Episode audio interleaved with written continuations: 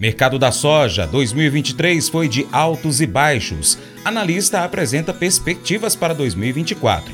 Acesse aí agora o nosso site paracaturural.com, vai lá e cadastra seu e-mail. Confere aí todas as notícias que a gente traz aqui no seu Jornal do Agronegócio e se preferir também pode clicar no banner Zap Rural, você vai para o seu WhatsApp e daí você pode participar do nosso grupo Zap Rural Boletim de Notícias. Mercado Agrícola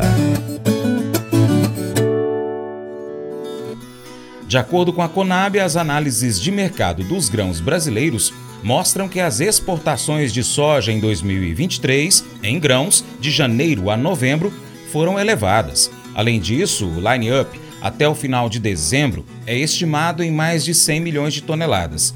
Diante desse cenário, os embarques do grão foram elevados de 98,06 milhões de toneladas em 2022 para 100,03 milhões de toneladas em 2023.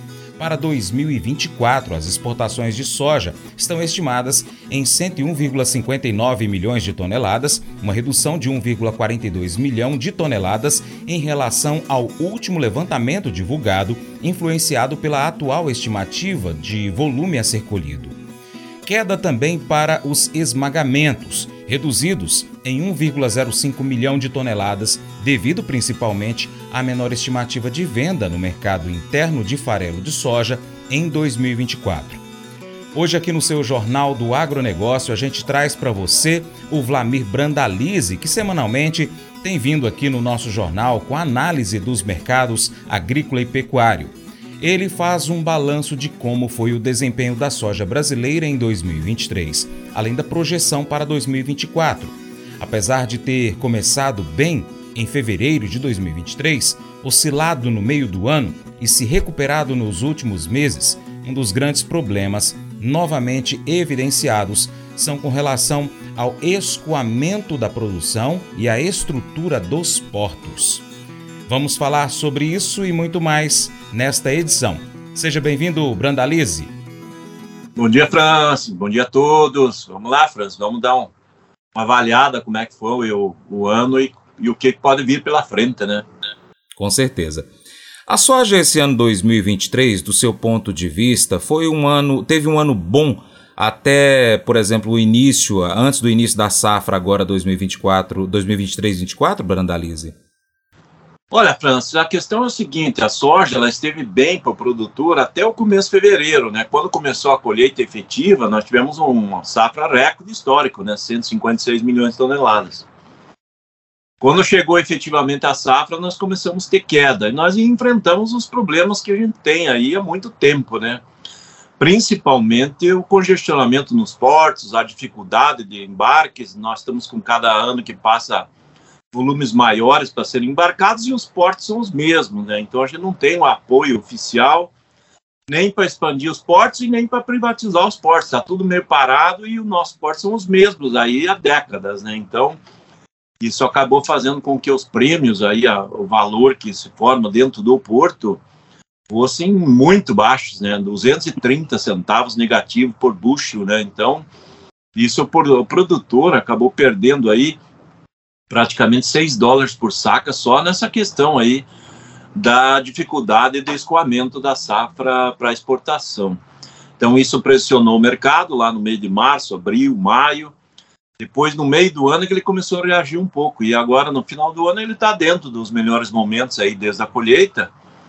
E a comercialização fluindo, mas ela está atrasada, né, frente à média. Ainda tem um bom volume de soja na mão do produtor e provavelmente nós vamos fechar o ano com um bom volume de soja ainda a ser comercializado.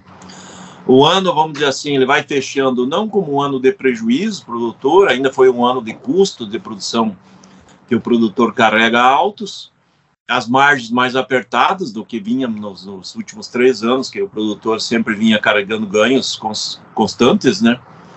Mas é um ano para ficar na história, né? Um ano que foi difícil, está passando, já praticamente encerrando, e agora vamos começar um ano que a gente acredita que seja um pouco melhor que esse que passou, né? Uhum. Na questão dos portos aí, o produtor não tem o que fazer, né? Tem que ficar cobrando, cobrando para ver se os portos podem ter uma melhora, mas também é algo a médio e longo prazo. A um médio curto prazo, o produtor rural, por outro lado, poderia estar tá trabalhando com investimento em armazenagem para amenizar um pouco isso e fazer um controle do, do que, que vai é, é, é dispondo para ser é, é, é, transportado via porto. Né? A gente tem um armazenamento, então vai fazendo um controle melhor. Isso ajudaria um pouco também a questão do, dos valores para não ter uma queda muito brusca no, na, na, soja na época da colheita, né, Brandalize? É, é Franz, com relação à armazenagem, certamente, né? Mas ele vai melhorar para quem conseguir armazenar e segurar a soja e vender fora do período pico, né? Uhum. Aquele produtor que não tem capacidade de armazenagem, que não está investindo em armazenagem, ele vai continuar sendo obrigado a colher, entregar e essa soja ela vai ter que correr para os portos. Então esse problema vai continuar. O ideal seria o produtor ter uma condição de armazenagem melhor para não precisar estar tá, uh, vendendo ali no mês de março, mês de abril, começo de maio, que são os piores momentos. Uh, ou o produtor se preparar e vender antecipado, né, fazer trocas, uhum. barter ou vendas antecipadas para no momento de pico da, da oferta ele só está entregando e não vendendo. Então as alternativas algumas existem, né? Mas não são as ideais, né? O ideal seria todo o setor aí estar tá pes pegando pesado, principalmente em cima do governo, né? O ideal para mim, na minha opinião, é privatizar todos os portos, deixar a iniciativa privada expandir, é, melhorar e criar log logística ma mais eficiente, porque tudo que for oficial, controlado por governos, vai ser indicado um, um, parente, um amigo do deputado, do senador, e tudo é burocrático, né? E daí não, não resolve, não resolve o problema. O problema a gente vê que ele vem com a iniciativa privada que cria soluções e soluções que funcionam, né? Um exemplo típico aí é a nossa telecomunicação, né? Pré, pregava-se no passado lá que vender as, as empresas telefônicas aí do governo seria um atraso. E nós estamos hoje dentro dos padrões quase muito parecidos aí com os melhores do mundo, já com telefonia, celular, satélite, e não tem o dedo do governo. Então, os portos seria a mesma coisa, privatiza e deixa o pessoal tocar para frente, não cria obstáculos, né? Tem que facilitar, né? Uhum. Bom, Fechando 2023, então, a gente está aí com um problema vivido é, com relação ao plantio da soja, né? É, na sua região aí, no sul do país, muita chuva atrasou então o plantio e aqui na minha região central, Cerrado, então, enfim, essa, essa grande área produtora na parte central do Brasil, pela falta dessas chuvas. Então, a gente está ouvindo, ontem, esse final de semana, Brandalize, eu pude dar um pulo em Brasília e a gente passa por Cristalina, que é uma grande produtora também de grãos. E muitas áreas, muitas áreas apenas com solo preparado, aguardando o plantio uh, iniciar. Aonde tem uma soja plantada, a gente conseguiu observar que a utilização de pivô também ajudou bastante, ela está verdinha, está bonita, está com desenvolvimento assim bem homogêneo, pelo menos passando pela rodovia deu para observar isso, Brandalize. É um problema que vai refletir daqui a alguns meses na colheita em 2024, né? É, Franz, nós vamos, vamos dividir isso aí. Nós temos aí oportunidades dentro dessa situação, né? A oportunidade seria aquele produtor que consegue fazer irrigação, daí a irrigação se consegue arrancar a soja uh, na safra no período ideal de plantio, para depois ter plantio seguinte, né? Uma safrinha, o que você colocar na sequência. É, e aí a irrigação é muito importante e a tendência é de aumentar a irrigação, isso é muito importante. O Brasil tem essa condição de fazer várias safras e a irrigação dá essa oportunidade. Um problema que nós vamos ter, esse atraso todo, ele vai concentrar a colheita lá no mês de março, isso não é bom, né? Porque daí o produtor que tem que entregar o grão em armazéns aí ele vai ter filas de caminhões chegando ao mesmo tempo, é muita gente colhendo ao mesmo tempo, então isso é um problema que vai acontecer. Isso acaba trazendo pressão negativa nas cotações. E o outro fator é que agora vai se normalizando o clima e ainda tendo aí em dezembro 10, 15% da safra ainda se plantada e nós vamos plantar uma área recorde histórica aí, entre 45,5 e 46 milhões de hectares. Então é, é esse o impacto que tem e o, e o clima desse ano ele foi ele foi muito parecido com o ano passado. No ano passado os estados centrais foram normais de chuvas, e seca no sul. Esse ano nós temos seca nos estados centrais e chuvas em excesso no sul. As chuvas em excesso no sul ela já está passando e agora o quadro vai se normalizando, então não é problema. Hum. O problema maior é a seca. A seca realmente ela causa estragos, muita gente perdeu, vai ter que replantar, onde não teve irrigação, e então potencial da produtividade desse ano novo aí que estamos agora no campo, certamente é uma produtividade menor do que foi colhida no ano passado. Né? Entendi. Bradalice, você destacou duas questões aí. Uma delas é com relação ao preço do produto final na época da colheita, que vai acontecer é, um grande volume no mês de março. O que, é que esse produtor rural que vai estar tá colhendo nessa data pode fazer nesse momento para que ele consiga não ter uma grande perda no valor da, do, do, do, do produto que ele vai estar tá entregando? Ele consegue, de alguma forma, é, tentar amenizar um pouco a desvalorização da soja, que será colhida em março? Olha, Francis, hoje a alternativa seria alguma, ainda fazer alguma posição de mercado de fechamento futuro, né? Para colher e entregar a posição. É, se ele conseguir alguma oportunidade, porque eu acredito que no período da colheita, ali no mês de março, abril, as cotações vão ser bem menores que estão hoje, né? Então, ainda existe essa oportunidade do produtor fazer fechamentos futuros para só entregar na hora. Outra situação seria o produtor não ter a necessidade de vender, né? Se ele não precisar vender no mês de março, abril e maio, aí ele também escapa do período mais crítico, né? Mas daí ele tem que se preparar aí as dívidas e contas que ele tem que pagar nesse período, ele ter origem do capital de outra fonte e não da soja, né? Então, seriam as alternativas que ele tem, né? Entendi. Agora, nesse hoje, dia 11 de dezembro, de acordo com os relatos que você tem aí, ainda tem produtor rural que não colocou a semente de soja no solo aqui no Brasil, Brandalize? Tem, tem, ainda tem aí, que nem eu citei, ó. Se a gente pegar desde o Rio Grande do Sul aí até os estados do norte, ainda nós temos aí pelo menos quase 10% da safra ser plantada. Isso uhum. equivale a mais de 4 milhões de hectares. Isso é mais do que a safra do Paraguai, ainda que falta aqui se plantado. É uma área grande, e, e, atrasada, né? Atrasada em todas as regiões. Até no Rio Grande do Sul está atrasada. Né? No momento, o Rio Grande do Sul planta a parte da safra em dezembro, mas nesse período, agora já chegando a metade do mês de dezembro, é atraso, atraso geral. Isso reflete certamente em potencial produtivo menor, obriga o produtor a acompanhar melhor a safra, né? Porque lavouras plantadas tardias, elas certamente são mais afetadas por pragas, doenças, é, porque ela vai ficar aí com todo o resquício, né, toda a praga que vier das plantas aí que já estão na fase de enchimento de vagem, formação de grão, ela acaba indo migrando para as lavouras mais novas. Então, obriga o produtor também a ter que investir melhor ou acompanhar melhor essas lavouras para não perder potencial produtivo. Né?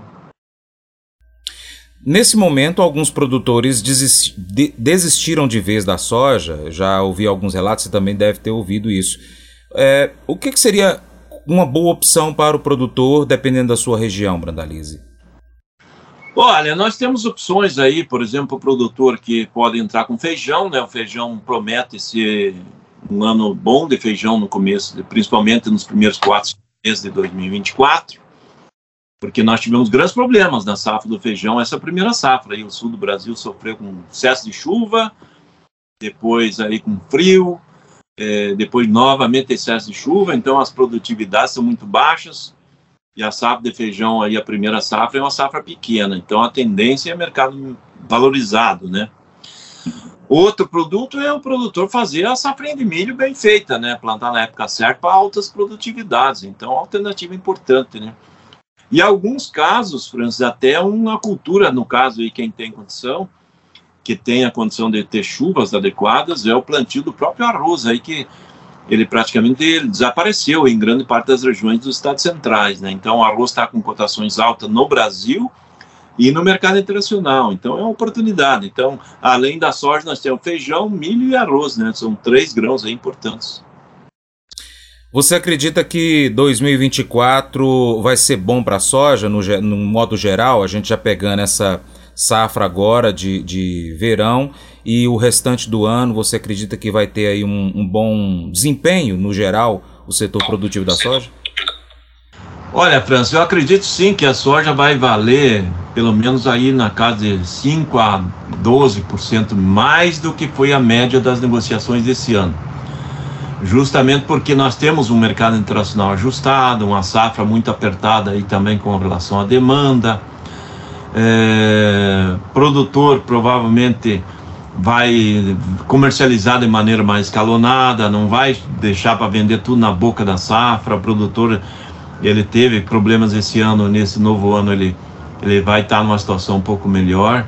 A comercialização antecipada desse ano ela está um pouco mais adiantada frente ao ano passado, né? Hoje nós estamos aí com mais ou menos uns 30, 32% da safra negociada. O ano passado era 23. E isso também dá sinais de que o produtor não quer deixar para vender no período da colheita. E por isso que o mercado tende a trabalhar com cotações um pouco melhores que foram esse ano, né? Uhum. Brandali, você quer destacar algo mais no, na soja?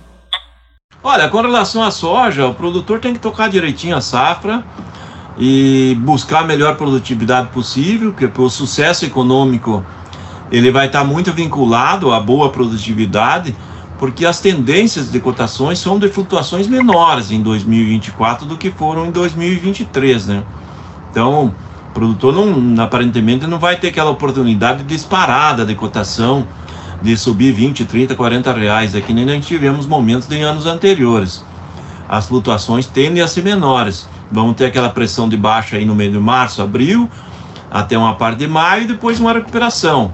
Então, o ideal para o sucesso do produtor é produtividade alta, a gente trabalhar com produtividade alta, que daí já não tem muito risco de, de perder no campo, né? Olha, amigo produtor, é, o, é, que nem a gente sempre, sempre comenta, né? O sucesso do produtor, ele, ele está em sair bem na produção no campo, né? Esse é o primeiro fator, né? Então, o produtor acompanhe bem as suas lavouras, nós estamos num mundo muito tecnificado e, e o sucesso econômico vai estar, principalmente aí no milho, né? No sucesso do, do, do, da produtividade, né? Não, não conseguindo ter boa produtividade, o produtor já está afadado a ter um risco grande de ter prejuízos econômicos. Porque os gastos básicos que o produtor tem para fazer uma produtividade baixa ou alta, que é colocar uma plantadeira no campo, que é colocar um trator, depois colocar uma colheitadeira, eles praticamente são os mesmos do produtor que vai ter uma alta produtividade. Então, é, acompanhe bem, faça bem feito o que vai fazer, que certamente o resultado econômico vem, vem na sequência e vai ser positivo. Mas eu vou dizer uma coisa pra você, viu? É, se quiser colocar propaganda sua aqui nesse programa, ó, eu vou dizer um negócio, você vai ter um resultado bom demais, senhor. É isso mesmo, é facinho, facinho, senhor. Você pode entrar em contato com os meninos ligando o telefone deles, é o 38, é o 991810123, bem fácil. É muito bom porque aí a sua empresa vai sair dentro de um programa que é ligado aí ao homem para a mulher do campo. É nós que vai estar tá assistindo e também vai ver sua propaganda. É bom ou não é? Provérbios 14, 20 destaca a importância da generosidade e da compaixão em nossas vidas. Aqueles que têm compaixão pelos pobres e necessitados demonstram um coração bondoso. Essa passagem ressalta a influência positiva de ajudar aos outros e ser generoso.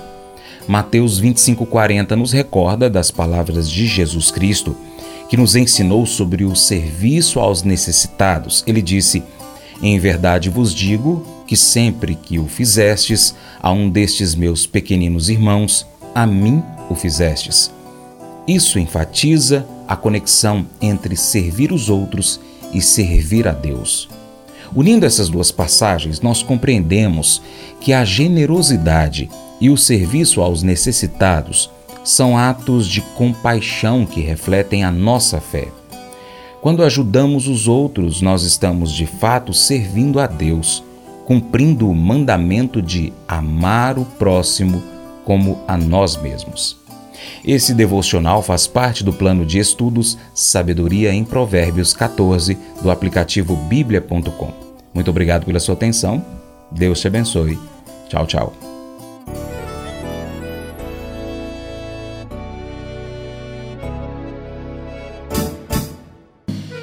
Acordo de manhã para prosear no mundo do campo, as notícias escutar. Vem com a gente em toda a região com seu programa Paracatu Rural.